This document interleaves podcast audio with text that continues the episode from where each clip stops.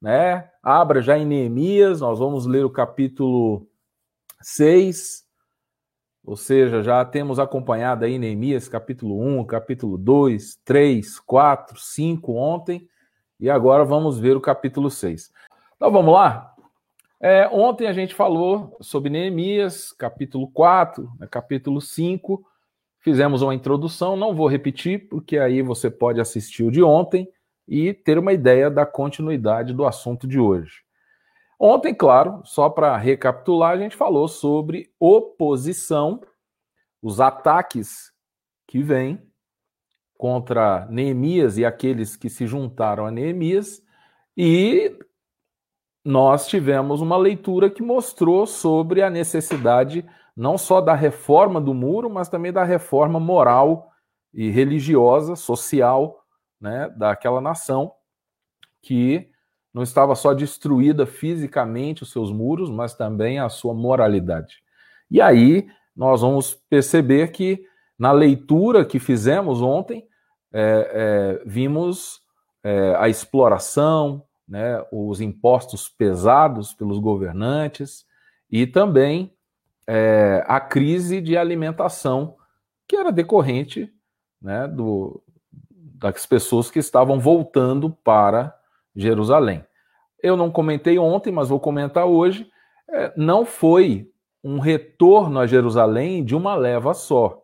Isso durou décadas. E foram três, né? Três, é, é três retornos. E a gente está falando propriamente dito do último, que é com Neemias.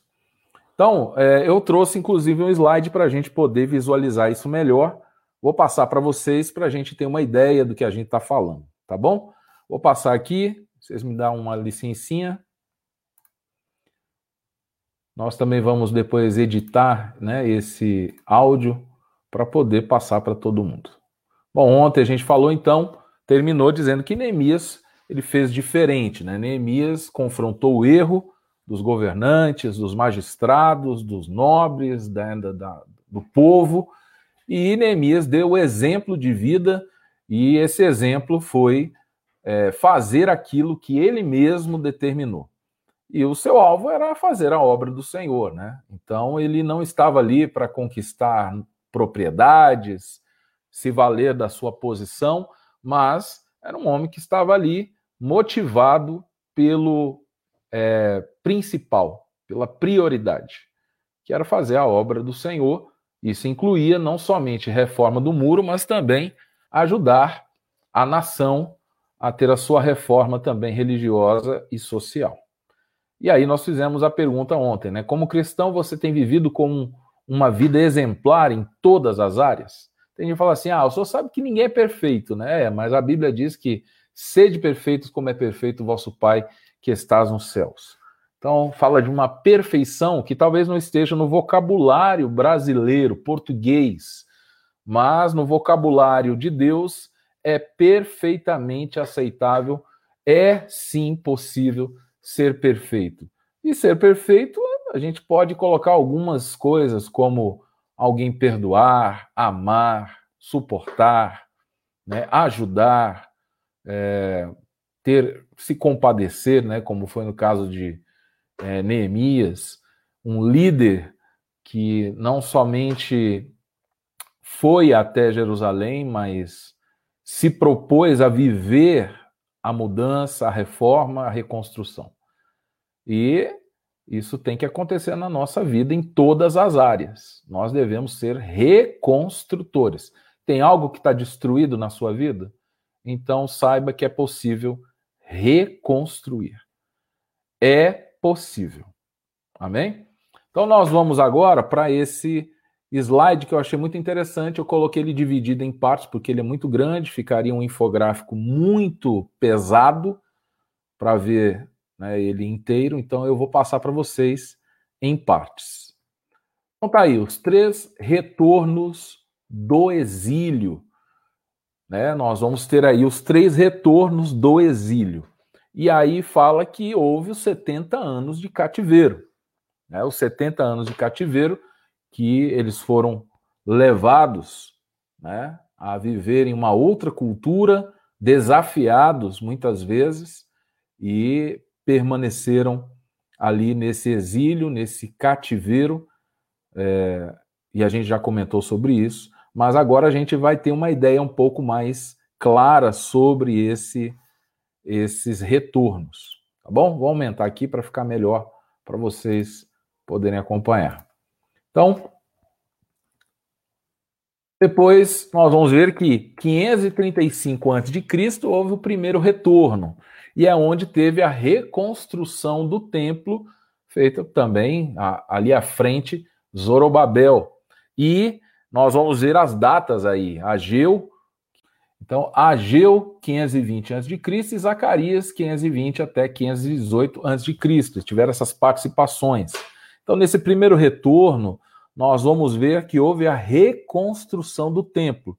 E que quando se fala de Ageu, você vai lembrar de um versículo que muitas vezes você já deve ter ouvido, que fala sobre que a glória da segunda casa será maior do que a primeira. E aí a gente pode agora se situar é, do porquê que ele falou que a glória da segunda casa será maior do que a primeira, porque estavam reconstruindo o templo. E quando a gente lê, por exemplo, em Esdras, vai ver que houve uma mistura de choro e alegria das gerações, porque uma geração viu o templo na sua maior formosura e a outra nem havia visto, mas já estava comemorando a reconstrução. Sendo que aqueles que já tinham visto o primeiro templo, eles é, ficaram tristes, choraram, porque eles sabiam qual era o tamanho da glória do, do templo né, que a, a havia antes, e quando eles viram a reconstrução, ainda assim choraram, porque eles tinham uma referência de como era o outro templo. Já a nova geração, que estava em cativo, 70 anos cativeiros, de cativeiro, é, não, não haviam visto ainda o templo, então quando viram, acharam o máximo. E aí nós vamos ver a mistura que houve em Esdras quando eles choraram, choraram e outros se alegraram. E a mistura dessas vozes, ninguém sabia quem é que estava chorando, quem estava se alegrando, né? ali não dava, era, um, era um, um som misturado. E aí vem a palavra de Ageu, né? que Ageu fala que a glória da segunda casa será maior do que a primeira, justamente como um consolo, inclusive, para aqueles que já tinham visto a glória da primeira casa. E que isso seja também uma referência para a nossa vida hoje, né? que a gente possa entender que na reconstrução do templo, Deus já estava mostrando que é sim possível viver dias melhores do que você já viveu. Tá certo? Recebe isso aí, em nome de Jesus. Nós vamos ver que depois de 57 anos de intervalo, teve o segundo retorno. É quando houve o reavivamento do povo no tempo de Esdras. Claro que primeiro veio uma pessoa para poder encaminhar, que a gente lê em Esdras, e Esdras, durante o livro, né, quando você vai ler Esdras, você vai perceber que Esdras chegou depois. E houve ali já o reavivamento do povo nesse segundo retorno. Então, de 458 a.C. a 456 a.C. E depois, 12 anos de intervalo. E aí a gente vai ver que esses 12 anos de intervalo vão culminar justamente no terceiro retorno, em 444 a.C. a 432 a.C. Se você fizer a conta, são 12 anos, justamente o tempo de governo de Neemias, né? Reconstrução dos muros que foi feita por Neemias. Então, às vezes a gente tem até que ter um pouco de visão a respeito disso. Vou terminar aqui e aí nós vamos ver Malaquias, que é de 450 a 430, não há uma, uma certeza da data, e depois nós vamos ter o período interbíblico, que às vezes é representado nas Bíblias mais antigas, com quatro folhas em branco, né? Que são a representação do período interbíblico entre o Antigo Testamento e o Novo Testamento, um tempo de silêncio, e que nós é, Hoje podemos ver que tem gente que nem sabe o que significa as quatro folhas em branco, né? as quatro folhas em branco. Bom, mas vamos lá? Tendo aí já esse infográfico como uma forma de entendimento, nós vamos para a leitura, tá? Vou fazer uma leitura, mas antes de fazer essa leitura, eu quero me ater a esse infográfico que a gente viu, para vocês terem uma ideia. Foi, foram etapas. Foram etapas. Então, houve a reconstrução do templo, depois houve um reavivamento ali do povo, depois teve a reconstrução dos muros. E isso mostra que muitas vezes nós estamos colocando, às vezes, os carros na frente dos bois. Nós somos pessoas que, às vezes, invertemos e não entendemos. Nós queremos começar de fora para dentro, sendo que, na verdade, começou de dentro para fora. E isso é que tem que ser a mudança verdadeira na vida de qualquer pessoa que segue a Cristo, a reconstrução, né, a restauração, a, o recomeço, a nova vida em Cristo, ela começa de dentro para fora. Tanto é que quando a gente vai ver a reconstrução do templo, inclusive no templo de Esdras, aliás, no livro de Esdras, você vai ver que eles começaram pelo altar. E aí fala de sacrifícios que precisam ser feitos. E que está lá em Mateus capítulo 6, verso 33, que diz: Buscar em primeiro lugar o reino de Deus e a sua justiça, e as demais coisas vos serão acrescentadas. Então a gente não pode começar pelos muros, a gente tem que começar pelo altar, pelo sacrifício, né? pela vida de renúncia. Tudo isso mostra uma verdadeira conversão e também um desejo legítimo de fazer o caminho correto. O caminho da volta é de dentro para fora e não de fora para dentro. Às vezes nós estamos tentando fazer com que as pessoas primeiro reconstruam os seus muros e a gente começa a colocar fardos pesados, né? Fardos pesados. A gente começa a importar mais com os muros do que propriamente com o altar, o templo. E nós precisamos começar pelo sacrifício, pela renúncia, de dentro para fora. Tá certo? Isso aí é uma palavra que nós temos que entender que no processo dos três retornos, quantos de nós também estamos passando por momentos de retorno? Tem gente que quer voltar para a igreja no mesmo lugar da fila que ele saiu. É, é meio complicado. Então nós temos que entender que assim como também são etapas, nós também vamos passar por etapas de reconstrução. Né? Ninguém chega já assumindo a casa. Quem vê uma casa que está precisando de reforma vai começar fazendo o mais importante, de dentro para fora. Porque o que mais importa é quem vai habitar na casa, ninguém vai morar no muro. Todo mundo vai morar na casa. Por isso que até a gente tem canções, né, que o pessoal diz essa casa é sua casa, é, nós deixamos ela para você. E aí ele vai começar de dentro para fora. Tem muita gente que acha que primeiro a vida cristã é de fora para dentro. Na verdade, é de dentro para fora. Tá certo, gente?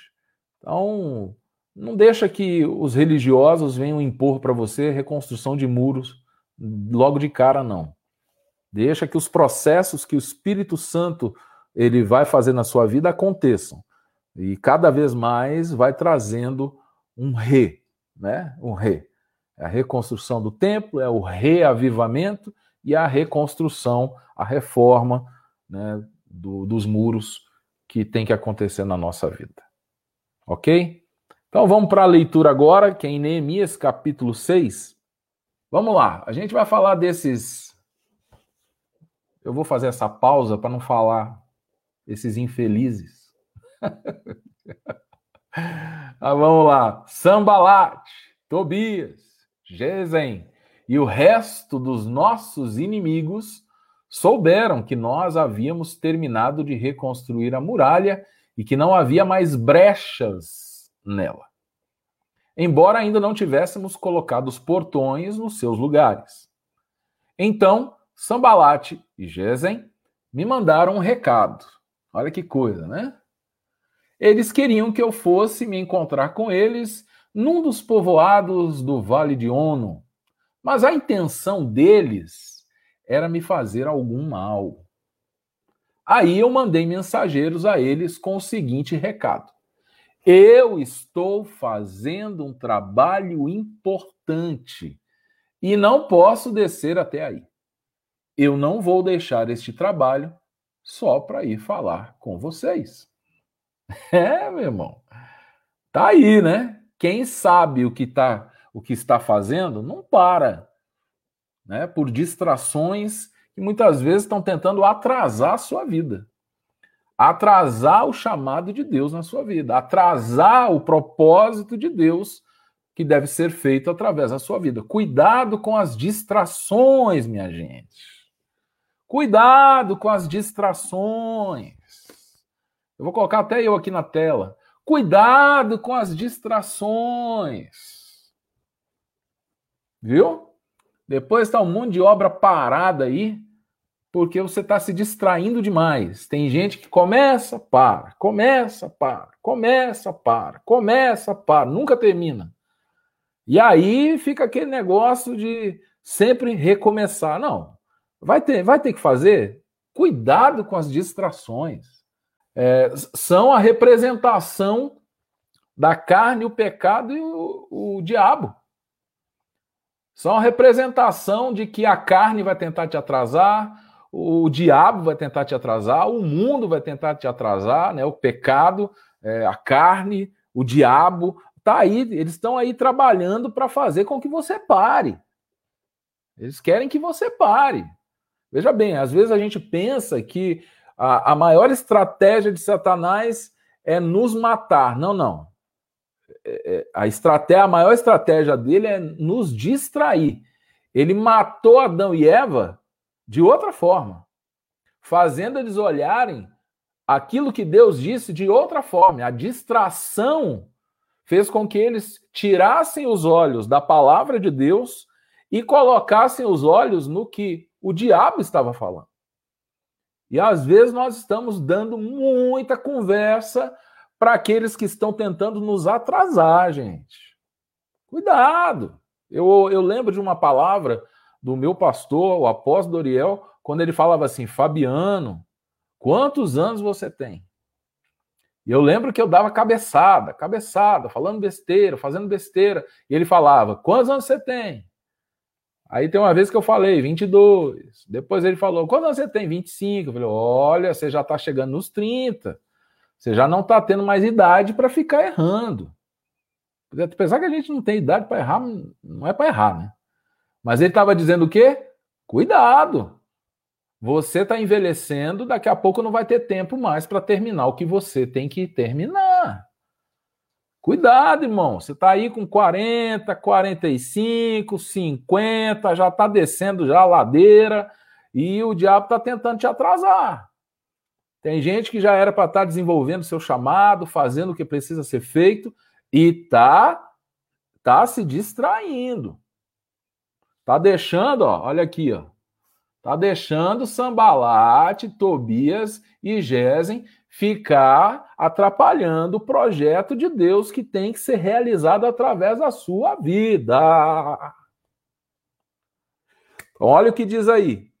Eles me mandaram o mesmo recado quatro vezes. Lembra que eu falei ontem? O que, que eu falei ontem? E muitas vezes o inimigo não vai embora. Ele vai ficar ali, ó, ó, em cima. E aí diz que quatro vezes mandaram o recado. E eu mandei sempre a mesma resposta. Ou será que a gente muda de opinião, hein? Será que a gente está mudando de opinião? Está mudando a resposta? A primeira a gente fala, não. Aí a segunda fala, é, não dá. Aí a terceira a gente fala assim, peraí. Aí a quarta a gente fala, tá, o que, que você quer? Cuidado, irmãos.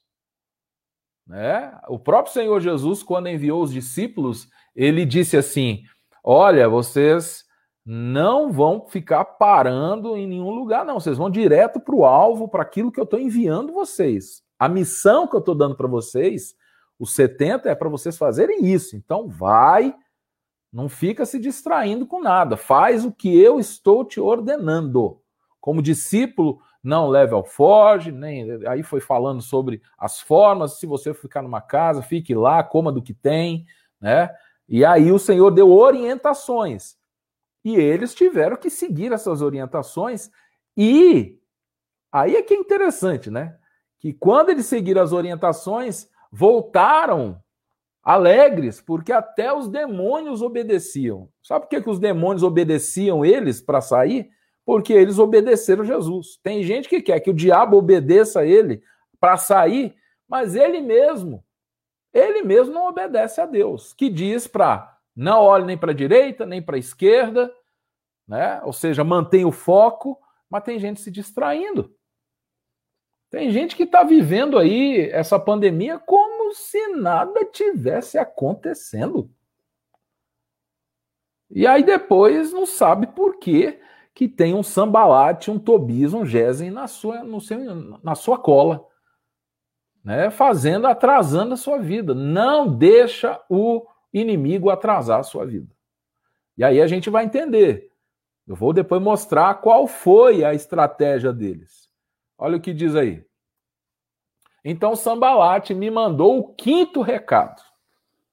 E este veio por escrito. Né? Era uma carta e foi trazida por um dos empregados de Sambalate.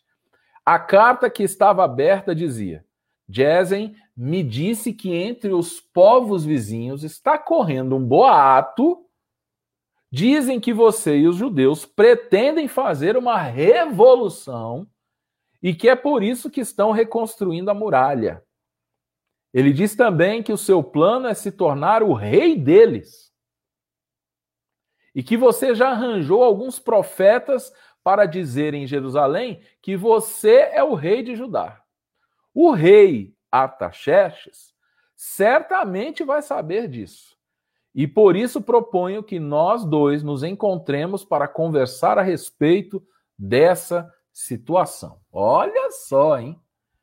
E aí, Neemias mandou a seguinte resposta: Nada do que você está dizendo é verdade. Foi você que inventou tudo isso. É, meu irmão, pai da mentira. O que eles queriam era nos meter medo para não continuarmos o trabalho. Preste atenção, irmão. Deus te deu um trabalho para ser realizado. Deixa eu aumentar aqui, né? Deus te deu um trabalho para ser realizado. O que ele quer, o diabo, é fazer com que você não faça o que Deus te entregou. Não se engane, não. Não se engane, não. Ele quer que você continue pensando só na sua vida, seus sonhos. Você fala, ah, mas Deus não quer que eu realize sonhos. Não, Deus quer. Só que isso faz parte das coisas que são acrescentadas. A prioridade é o reino de Deus. Se você inverter essa ordem, você vai ter problema. Então, cuidado. Às vezes você está aí achando que as coisas que estão acontecendo elas são unicamente é, vindas de uma intenção humana. Não.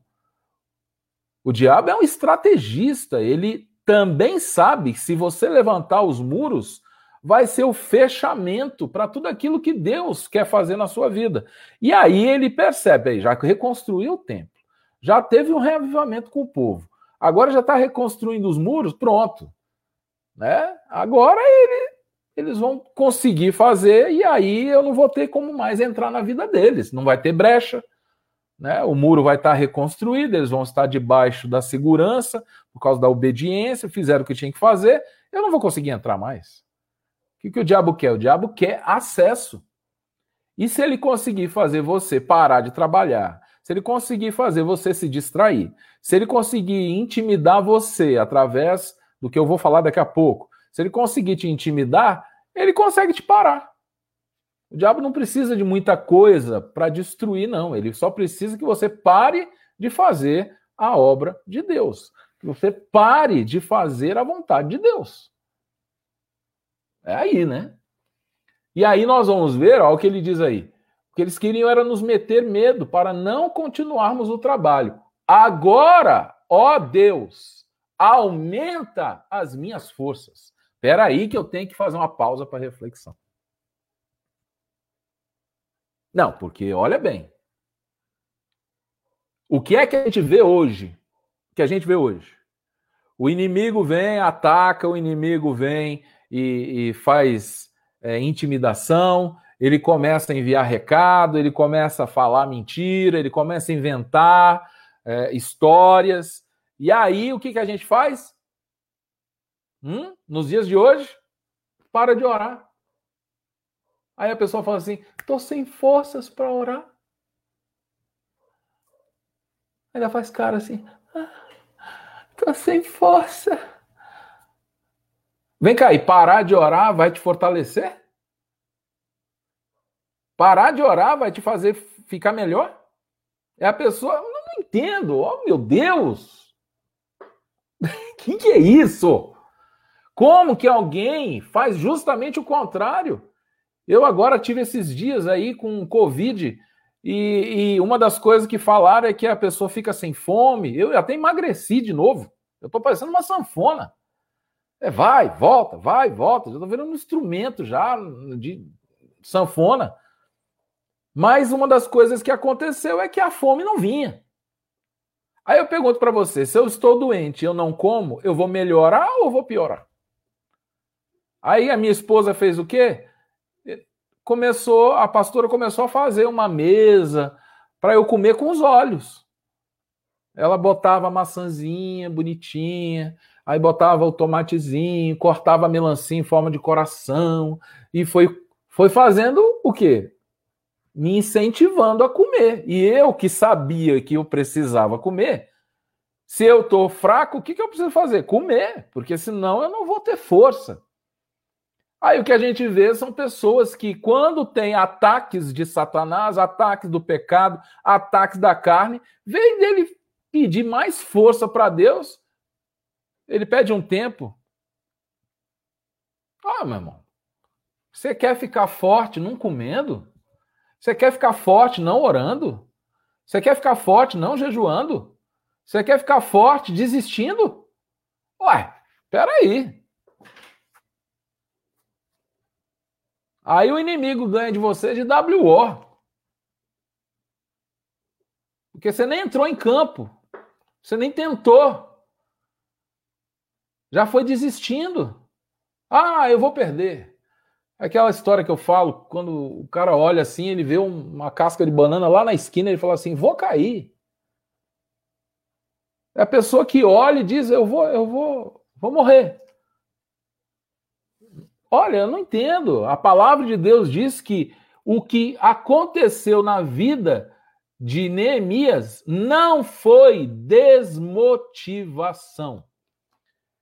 Aí é que ele falou: agora, ó Deus, aumenta as minhas forças. Ele orou, pedindo a Deus o quê? Mais força.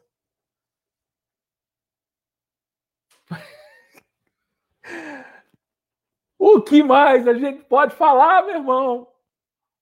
O que é que eu tenho que fazer? Eu, não dá para colocar um, um marca-texto na tela e não. Não dá para pegar essas letrinhas e fazer você comer lá, não. Sabe? É, é uma coisa impressionante como nós agimos totalmente ao contrário daquilo que é o natural. O natural é que uma pessoa que está fraca precisa se fortalecer. E o que a gente vê é a gente dizer: ah, vou morrer. Ué, meu irmão, reage. Bora. Já morreu antes da hora. Não, vamos lá, vamos lá, bota isso aí para cima em nome de Jesus. Até eu aqui que estava esses dias aí ruim para dedéu, eu tive que reagir. Tive que comer tomate sem querer. Sabe? E aí tem gente que, ah, eu tô, eu tô desanimado. Eu tô, ah, o diabo tá, o diabo tá vindo contra a minha vida. Ué, você acha que ele vai fazer o quê? Ah, eu tô sentindo sem força. Aí você pergunta: você tá orando, tá jejuando, tá lendo Bíblia? Você tá buscando mais do que buscava? Não. Engraçado. Aí quando é emprego, Quando as contas começam a aumentar, a pessoa arruma dois empregos. Porque um não está dando conta.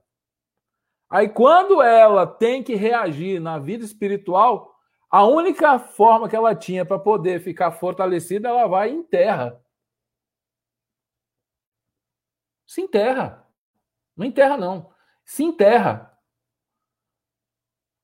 É uma coisa impressionante. É, é impressionante. É uma coisa que não dá. Hoje, realmente, nós não estamos vivendo o verdadeiro evangelho. É gente frouxa. Gente frouxa. Que toda vez fala da boca para fora. Tô bem, é, vamos lá, e não sei o quê, vamos fazer, e, e, e, e daqui a pouco você fala, bora! Aí, ah, não vai dar.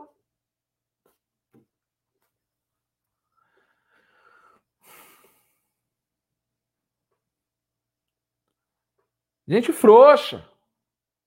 Gente frouxa. Nós não podemos ser frouxos, não, irmãos.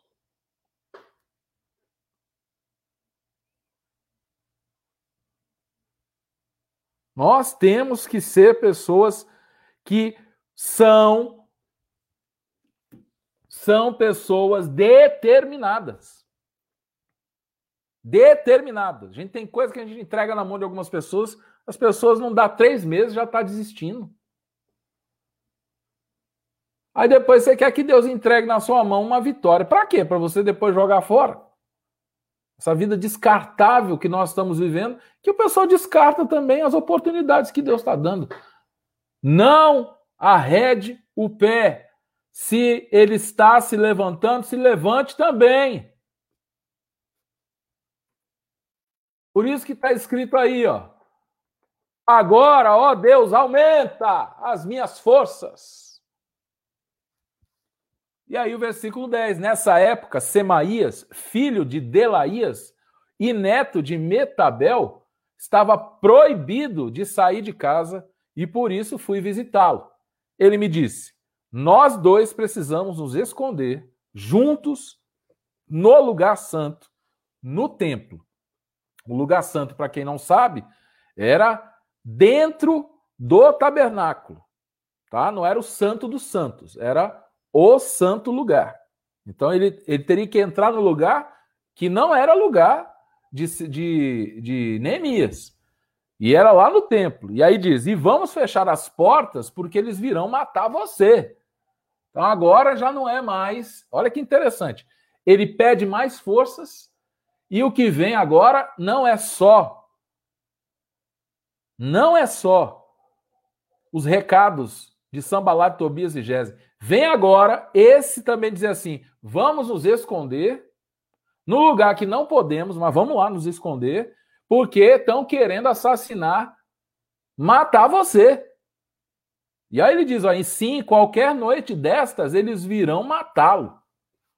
Então, ele pediu forças. E o que é que veio? Mais luta. ah, meu irmão, isso é que é aventura, viu? A isso respondi: Eu não sou do tipo de homem que foge e se esconde. Você pensa que eu tentaria salvar a minha vida me escondendo no templo? Eu não vou fazer isso de jeito nenhum. Quando comecei a pensar nesse assunto, compreendi que Deus não havia falado com Semaías e sim que Tobias e Sambalate haviam pago a ele, chantagearam esse menino dentro da casa dele, pagaram ele para me dar aquele conselho. Eles lhe deram dinheiro para me, para me fazer ficar com medo e assim pecar. Aí eles poderiam acabar com o meu bom nome e me humilhar. Para terminar, Olha de novo o que, que ele faz? Ele ora. Ó oh, meu Deus, lembra do que Tobias e Sambalate fizeram e castiga-os. Lembra também da profetisa Noadias e dos outros profetas que tentaram me fazer ficar com medo. E olha o que diz o versículo 15. Enquanto tudo isso estava acontecendo, as muralhas foram terminadas no dia 25 do mês de Elu, depois de 52 dias de trabalho, quase dois meses. Então, os nossos inimigos das nações vizinhas souberam disso e ficaram desmoralizados, porque todos ficaram sabendo que o trabalho havia sido feito com a ajuda do nosso Deus. Que enquanto a gente está vendo isso daí, ele não parou de trabalhar, não. Ele recebeu um recado, recebeu outro, recebeu outro, recebeu um por escrito, uma acusação contra ele, é o que eu vou falar agora, já vou logo colocar aqui. Recebeu acusações falsas. Acusações. Enquanto ele estava recebendo acusações, não parou de trabalhar. Mas o que a gente vê hoje é: toda vez que tem um problema, a pessoa fala, Pastor, eu estou passando um problema, eu vou esperar primeiro resolver, aí depois eu volto. Você já pensou se eu ficar fazendo tudo baseado naquilo que acontece comigo? Deixar de fazer, meu irmão, a gente não vai trabalhar nem não vai terminar. E o que a gente está vendo é todo mundo. Ah, minha unha encravada hoje doeu. Eu não posso hoje orar, nem não posso trabalhar, não posso visitar. Quem ouviu um dia desse a pastora Havana falar, nós tínhamos duas bicicletas. E a gente estava em Cubatão, o que mais tinha em Cubatão eram ruas com aquele, aquela pedra de paralepípedo, as pedras antigas. E a gente passava. Se eu tivesse com uma banana e um leite na mão assim, saiu uma vitamina. E a gente ali andando e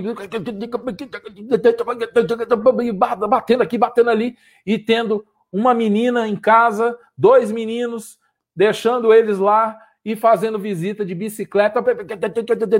Vou mostrar um dia qual era o trajeto que nós tínhamos que fazer para chamar para chegar no caminho dos pilões. Um dia eu vou mostrar o trajeto para vocês. Se vocês quiserem, eu mostro. Nós andávamos bicicleta com um monte de caminhão passando o acostamento.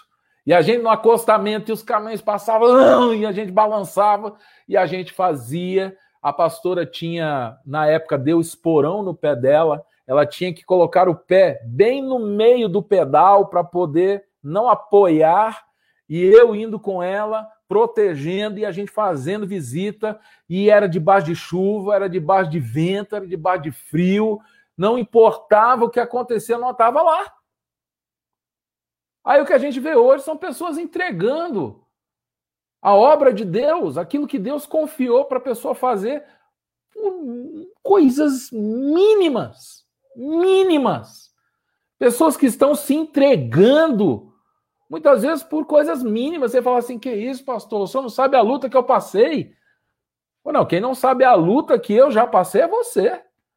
Porque para eu estar aqui hoje, eu estou aqui hoje porque Deus me trouxe até aqui, mas eu também peguei firme e falei: não, eu vou fazer a vontade de Deus, vou fazer a obra de Deus.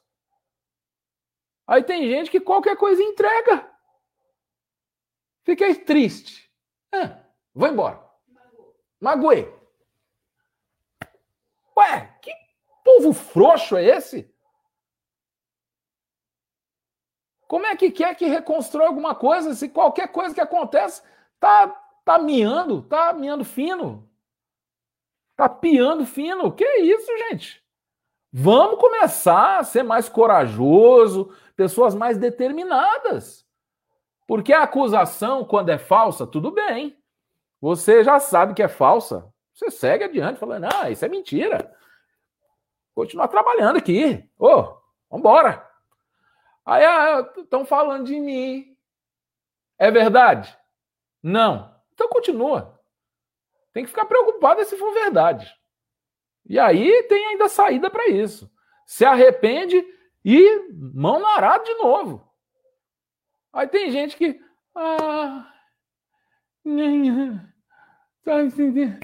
ah, por favor. Por favor. Não, gente, vamos embora. Vamos trabalhar. Tem gente que, ah, não, tá acontecendo essa pandemia, sei o quê. Ah, não, não, por favor. Por favor, é, é muita meninice, muita meninice. E aí a gente vai ver acusações falsas. Olha bem, também a gente tem que saber agora o que, que a gente está ouvindo. Veja bem, a acusação é falsa? Descansa, meu irmão. Agora, a acusação é verdadeira? Te vira para poder se arrepender o mais rápido possível. Porque se a acusação é verdadeira, aí é complicado, né? Então vamos lá. Aí diz que os muros sendo reconstruídos e os inimigos resolveram atacar Neemias pessoalmente. Foi isso que a gente viu nesse texto. O que, que eles tentaram? Através de ataques, né? Ataques tentando ali intimidar o povo, obrigando, a, tentando fazer com que a obra parasse, errado fazendo. O que, que eles perceberam? Bom, se a gente quer derrubar todo esse povo, vamos agora no líder. Vamos no líder, vamos em Neemias. Porque se a gente atacar Neemias, derruba Neemias, derruba todo mundo. E a Bíblia diz isso: ferirás o pastor e vai dispersar as ovelhas. O efeito dominó que pode acontecer na vida de quem está dependente dessa pessoa. Então, o diabo ele não vai atacar no lugar onde não vai mexer as estruturas. Ele vai tentar atacar, ele vai tentar acusar falsamente, fazendo com que, se ele derrubar o líder, ele derruba os liderados. Então nós precisamos tomar cuidado, porque senão nós vamos levar é, a um prejuízo, uma reconstrução que começa e não termina. E nós temos que entender que o próprio Senhor Jesus ele falou até para a gente fazer uma, uma, uma reforma, você precisa sentar e calcular. Porque vai ser vergonhoso alguém passar e olhar e dizer assim: ó, essa pessoa começou essa obra aí e não terminou.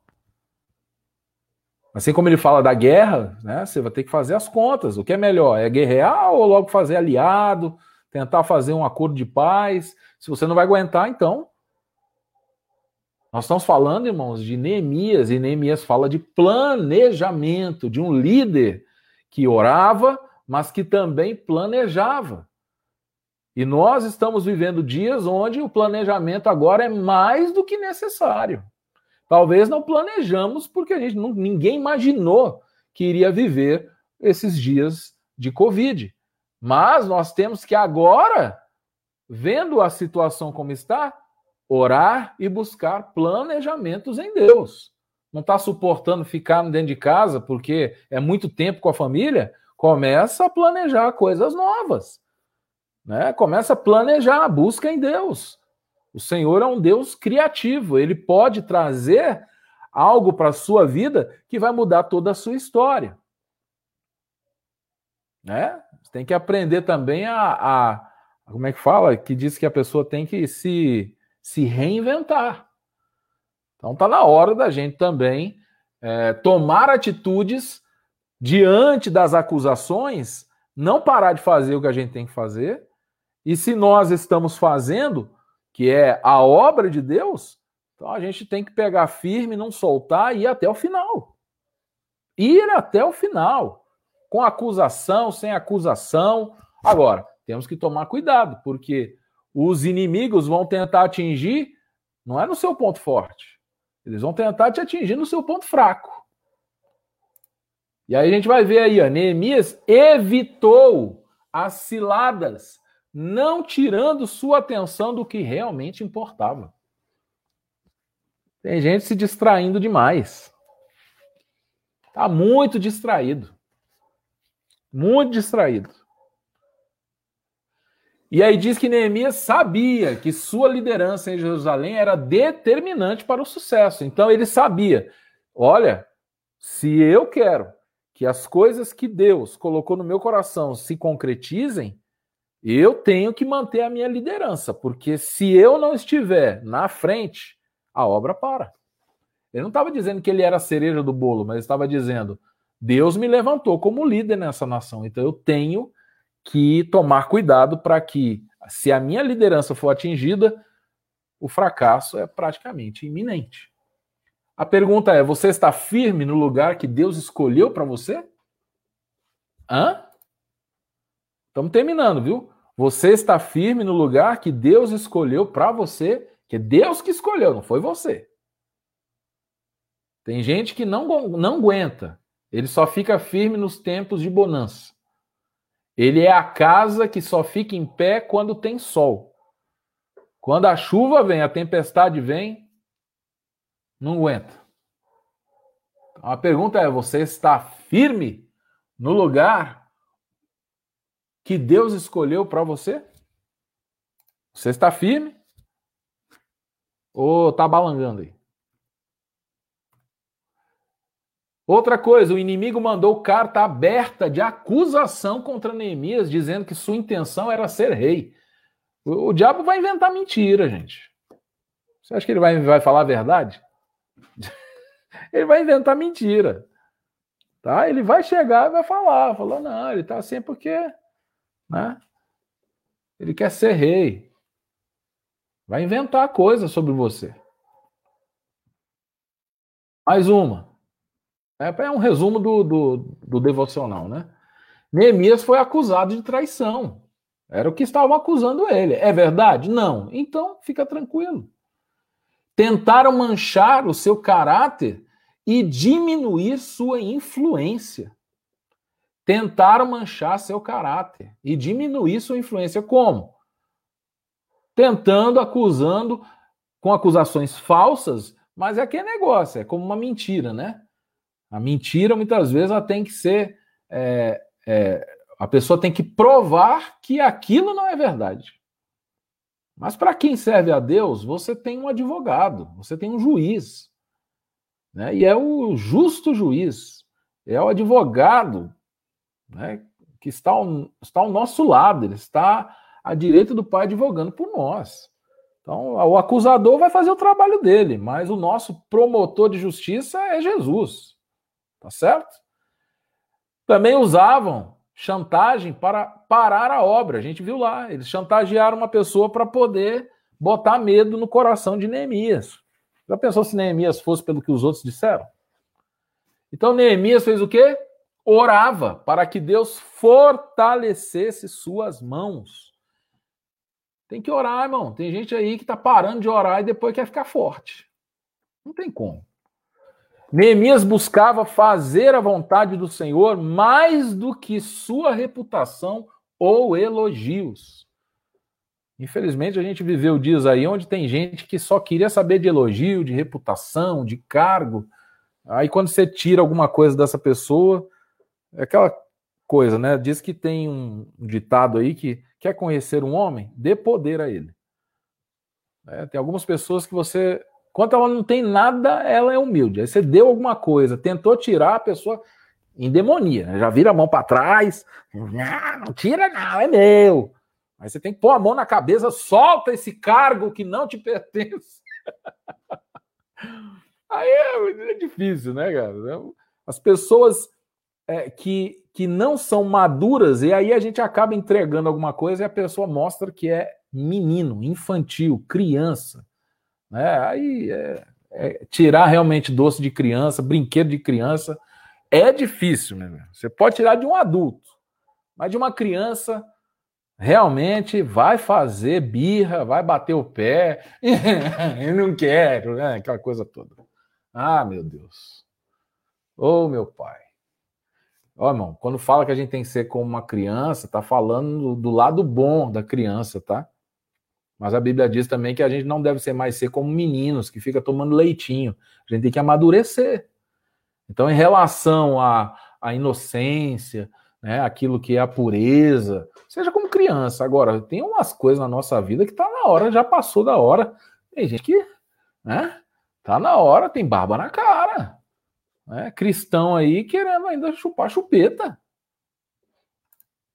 Então vamos lá. Pergunta. Tá errado aí, mas eu vou corrigir, tá? Qual é a preocupação principal da sua vida?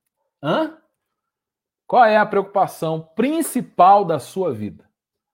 É com você? É com o que você, sua reputação, né? O que acham sobre você? O que vão pensar sobre você? Quer dizer para você que você está vivo demais, está na hora de morrer. Não vivo mais eu, mas Cristo vive em mim. Então, quando vão falar de você, você já morreu. Acabou. Quem dá muita importância para o que falam de você é porque você está vivo e Jesus está lá tentando entrar, ser senhor e você não está deixando. Neemias, ele não estava ali preocupado com a sua reputação, os elogios, ele estava ali para fazer a vontade do seu senhor. A motivação dele era fazer a vontade de Deus. Seja o Neemias também. Sua preocupação principal é com o quê? Com a sua vida? Não, você já morreu. Você tem que estar preocupado agora em fazer a vontade do seu Deus. A obra que ele entregou nas suas mãos e você tem que fazer. Outro confronto veio quando Semaías, né, a gente falou, falou de assassinato e deu a ideia de fuga para o templo. Graças a Deus, Neemias não fez essa besteira, porque se ele entrasse no templo, ele ia errar, porque ele entrando no templo, ele ia estar cometendo um erro, uma violação da lei, porque ele não podia estar no templo. E é, aí, ó, tá aí. Né? Escrevi errado. Neemias sabia que sua atitude diante do ataque poderia ser considerada covardia e violação da lei a respeito do templo. Então, se ele fizesse o que tinha sido né, a chantagem para dar conselho errado para ele, ele tivesse ouvido, bal, Estava hoje em outra história. E aí diz que Neemias orou novamente e ficou firme, obedecendo ao Senhor. Qual é o resultado? Terminando o devocional, em dois meses, os muros estavam completos. Vou botar maior para você ver aí. Ó. Resultado: em dois meses, os muros estavam completos. Você pode perceber que a acusação parou, parou os ataques, parou as mentiras, parou as acusações, chantagens, é, ameaças de morte, parou. Então você quer que as coisas terminem bem? Se você quer que as coisas terminem bem, então faça o que você tem que fazer. Porque se você prolongar demais o que você tem que fazer, mais você está prolongando as acusações, os ataques, as mentiras, as ameaças, tudo isso você que prolonga. Então, se você terminar logo o que você tem que fazer, acabou. Agora, se você estica, estica, estica, estica, você está esticando o seu tempo de sofrimento também. Porque oposição, ataques, mentiras, ameaças, tudo isso vai acontecer. Por quê? Enquanto a obra estiver sendo feita, haverá oposição. Agora, se você terminar o que você tem que fazer, glória a Deus. Aí o Senhor vai dizer: servo bom e fiel, Entra no gozo do teu Senhor.